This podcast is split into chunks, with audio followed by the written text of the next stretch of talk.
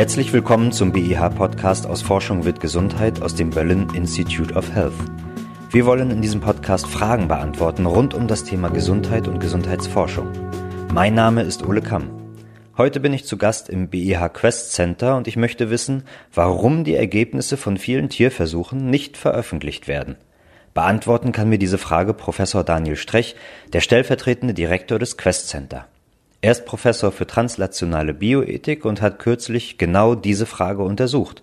Herr Strech, was haben Sie da genau gemacht in der Untersuchung?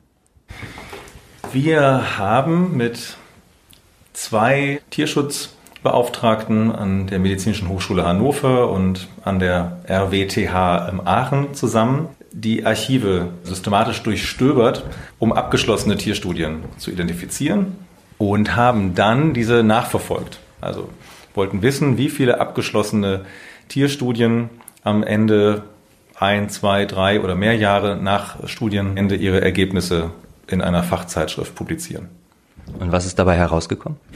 Wir haben insgesamt etwas über 200 Studien nachverfolgt, ungefähr von jeder Einrichtung 100 und haben gefunden, dass wir für jeden Tierversuchsantrag ungefähr zwei Drittel der Fälle mindestens eine Publikation finden so dass wir dann auch den Schluss ziehen können. Bei einem Drittel der abgeschlossenen Tierstudien ist auch fünf Jahre nach Studienende noch keine Publikation zu finden. Also was ist eigentlich das Problem, wenn ein Drittel aller Tierversuche nicht veröffentlicht wird? Sind die vielleicht auch einfach gar nicht so interessant oder nicht so relevant für die wissenschaftliche Öffentlichkeit? Vielleicht hat das tatsächlich Besonderheiten, die es einigermaßen legitim erscheinen lassen, dass die Ergebnisse nicht veröffentlicht werden. Was sind das für Tierversuche? Sind das zum Teil Tierversuche, die durchgeführt wurden, um eine bestimmte Prozedur erstmal zu trainieren. Und das sind im Grunde nachvollziehbar Tierversuche gewesen, die notwendig waren, um am Ende robuste Ergebnisse zu bekommen für die eigentliche Fragestellung, die aber sinnvollerweise nicht unbedingt in einer Fachpublikation äh, auftauchen müssen. Die müssen wiederum den Tierschutzbeauftragten bekannt sein. Das waren sie ja, wie wir in den Anträgen zeigen können. Die müssen auch qualitätsgesichert sein. Aber darum ging es uns jetzt ja nicht. Wie viel Prozent derer am Ende in, in Publikationen auftauchen, wollen wir uns anschauen. Was gibt es denn für Faktoren eigentlich, die dazu führen, ob jetzt diese Ergebnisse veröffentlicht werden oder nicht? Gibt es da einen Klassenbesten unter den Universitäten? Kurz zu dem Klassenbesten, das können wir eben bei Tierstudien aktuell nicht sagen, weil wir jetzt erstmal nur zwei Einrichtungen als Pilot sozusagen nehmen konnten. Aber es ist wiederum ein nächster Schritt, der schon geplant ist, dass wir zumindest eruieren wollen, inwieweit wir mit Tierschutzbeauftragten verschiedener, vielleicht aller medizinischen Fakultäten, das überhaupt diskutieren können, inwieweit das ein zukünftiges Qualitätskriterium wird. Jetzt aktuell können wir keinen Klassenbesten da festmachen. By the way, wir haben das ja aktuell jüngst für die klinische Forschung. Da sind wir so weit, dass wir auch durch unsere Arbeitsgruppe Anfang letzten Jahres publiziert, über alle 38 medizinischen Fakultäten hinweg Daten publiziert haben dazu, wie oft die Ergebnisse von abgeschlossenen klinischen Studien veröffentlicht werden. Da können wir tatsächlich von Klassenbesten sprechen und ähm, sind aktuell dabei, mit verschiedenen Akteuren in Deutschland zu diskutieren, wie wir hier es verbessern können, weil auch dort im Grunde ein Drittel der abgeschlossenen klinischen Studien die Ergebnisse nicht veröffentlicht hat. Aber jetzt zurück zu der Frage, woran liegt es? Ein häufiges Feedback, was wir von Tierforschenden hören, ist, dass die Zeit fehlt.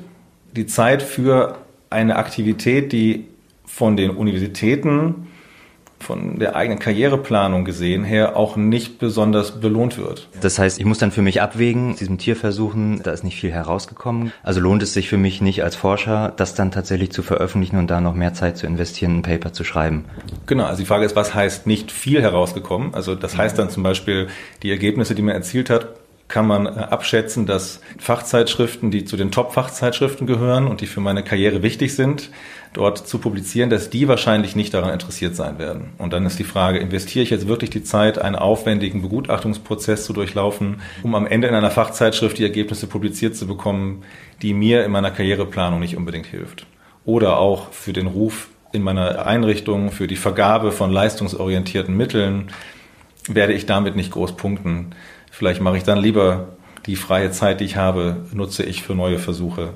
Aber nicht viel rausbekommen ist natürlich verzerrt, wenn man das in diesem Sinne jetzt allein interpretieren würde. Das sind zum Teil falsche äh, Anreize. Man kann die Forschenden da auch zum Teil verstehen, dass sie sagen, das bin ich ja nicht der Einzige, die Einzige, die so denkt. Aber natürlich wäre es grundsätzlich, insbesondere aus ethischer Perspektive, im Tierschutzperspektive, sehr, sehr wichtig, alle Ergebnisse zu veröffentlichen, weil nichts rausgekommen, eine Sackgasse quasi aufgezeigt, ist ja wichtig, dass das die Community mitbekommt, damit die Tierversuche nicht an anderen Einrichtungen dann wieder durchgeführt werden.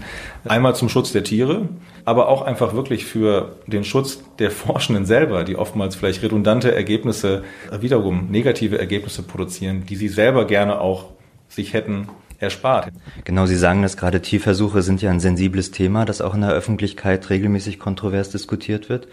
Nur auf dem Weg von der Grundlagenforschung bis eben zur Therapie ist es aber auch ein wichtiger Baustein.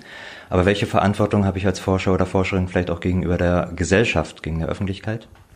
Ja, die hätte ich einmal, wenn ich Steuermittel verwendet habe für meine Tierforschung, was ja oft bei Grundlagenforschung der Fall ist, dass das DFG, BMBF, EU-finanzierte Projekte sind, die genehmigt wurden, weil man vernünftigerweise hat beantragen können und gut begründet hat in seinem Projektantrag, dass das eine, ein wichtiger Erkenntnisgewinn wäre. Es wäre wichtig zu wissen, ob dieses oder jenes Modell funktioniert oder nicht. Und wenn man dann rausfindet, dass es nicht funktioniert, hat man zwar privat den Erkenntnisgewinn, aber man ist es der Scientific Community, der wissenschaftlichen Fachgesellschaft eigentlich schuldig, diese Ergebnisse zu veröffentlichen, weil man hat die Gelder, die öffentlichen Gelder ja nicht bekommen, um selber den Erkenntnisgewinn privat zu haben, sondern für die Wissenschaft. Und das muss man im Grunde schon äh, einlösen. Für die Gesellschaft insofern ist es aber schon sehr weit gedacht. Das ist bei vieler Grundlagenforschung nicht direkt relevant. Aber wenn ich Tierstudien habe, die Fragestellungen untersuchen, die vielleicht relativ direkt dann die Planung von klinischen Studien informieren. Also die wirklich präklinische Forschung in letzter Konsequenz.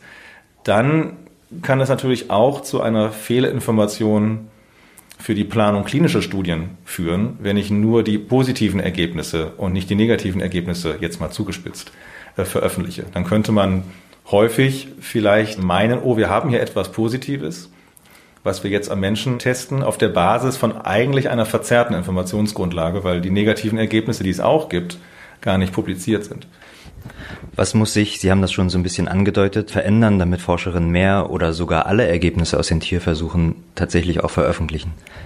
Das eben schon angesprochene Anreiz-Belohnungsproblem ist, glaube ich, zu adressieren. Es muss wissenschaftlich honoriert werden und anerkannt werden, dass man gute, sinnvolle Studien durchführt. Mit Geld, mit Preisen? Ja, was unsere klassischen Anreizsysteme sind. Also Anreiz ist à la longue vielleicht eine entfristete Stelle als Professorin, als Professor zu haben. Und wenn es bei Berufungsverfahren in Zukunft darum geht, dass man erläutert, wie viele der durchgeführten Studien am Ende auch die Ergebnisse veröffentlicht haben, dann wäre das ein Anreiz, dort punkten zu können. Wenn ich sagen kann, schauen Sie mal, meine Veröffentlichungsrate ist 100 Prozent, nicht nur sagen zu müssen, schauen Sie mal, ich habe einen so und so hohen Impact-Faktor, dann würde das wahrscheinlich auch einen kleinen Teil spielen bei der Frage, ob man seine Ergebnisse, was ich veröffentlicht oder nicht. Aber ganz wichtig ist natürlich, dass man überhaupt die Möglichkeiten hat, Ergebnisse zeitnah und auch effizient zu veröffentlichen. Deswegen wird wahrscheinlich eine zweite, sehr parallele Notwendigkeit sein, dass man nicht immer nur in Fachartikeln mit Begutachtungen publiziert, sondern ähnlich wie wir es im Bereich der klinischen Forschung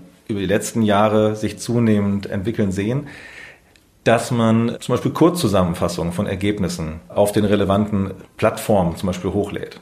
Im Bereich klinischer Forschung habe ich eine Studie abgeschlossen, die vorher registriert gewesen ist an einem zentralen Register, ein europäisches Register meinetwegen, und kann dort meine Kurzzusammenfassung hochladen. Dass ich danach immer noch einen Fachartikel schreiben kann, das steht außer Frage. Auch die Fachjournale sagen, sie können gerne erst ihre Kurzzusammenfassung hochladen und dann bei uns publizieren. Sowas fehlt bei der Tierforschung komplett.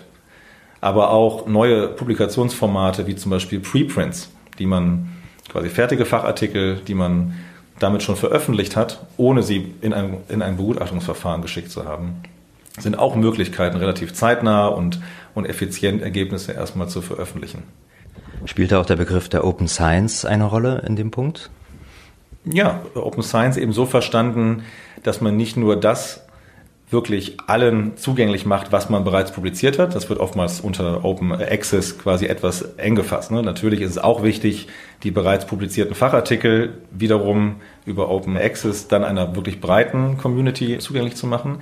Aber die nicht in Fachartikel publizierten Ergebnisse, dass man die auch in anderen qualitätsgesicherten Formaten veröffentlicht. Das ist ein erweiterter, wenn man so möchte, Open Science Verständnis. Herr Strech, die Qualität der biomedizinischen Forschung zu verbessern ist ja auch im Grunde die Mission des Quest Centers.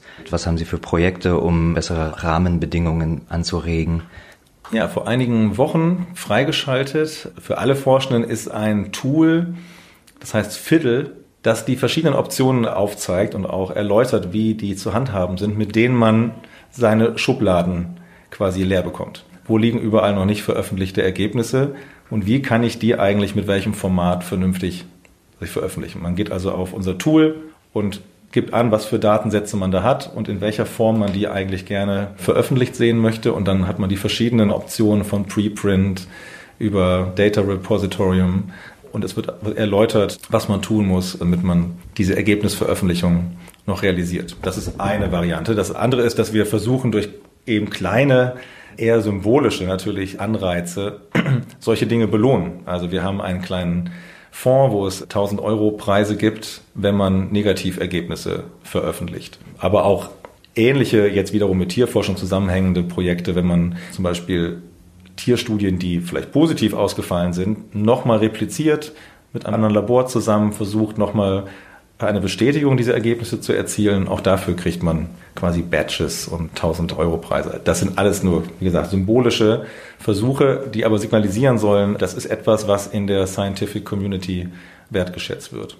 Und auch in den Auswahlprozessen für Professuren an der Charité gibt es quasi einen neuen Blickwinkel, eine Perspektive, die in allen Auswahlprozessen zumindest berücksichtigt werden muss, die sich mit diesen Open Science Elementen beschäftigen. Also Bewerbungen auf Professuren an der Charité werden daraufhin auch überprüft, wie sie sich zu diesen Themen äußern können, was eigene Vorhaben sind, was man vielleicht rückblickend berichten kann über die eigene Karriere, wo man sich darum bemüht hat, möglichst vollständig zu veröffentlichen, zu reproduzieren und transparent zu sein.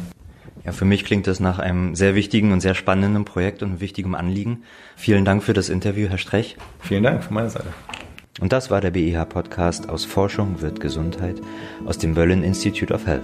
Professor Daniel Strech fand heraus, dass nur zwei Drittel aller Tierversuche veröffentlicht werden und erklärte, warum das ein Problem ist.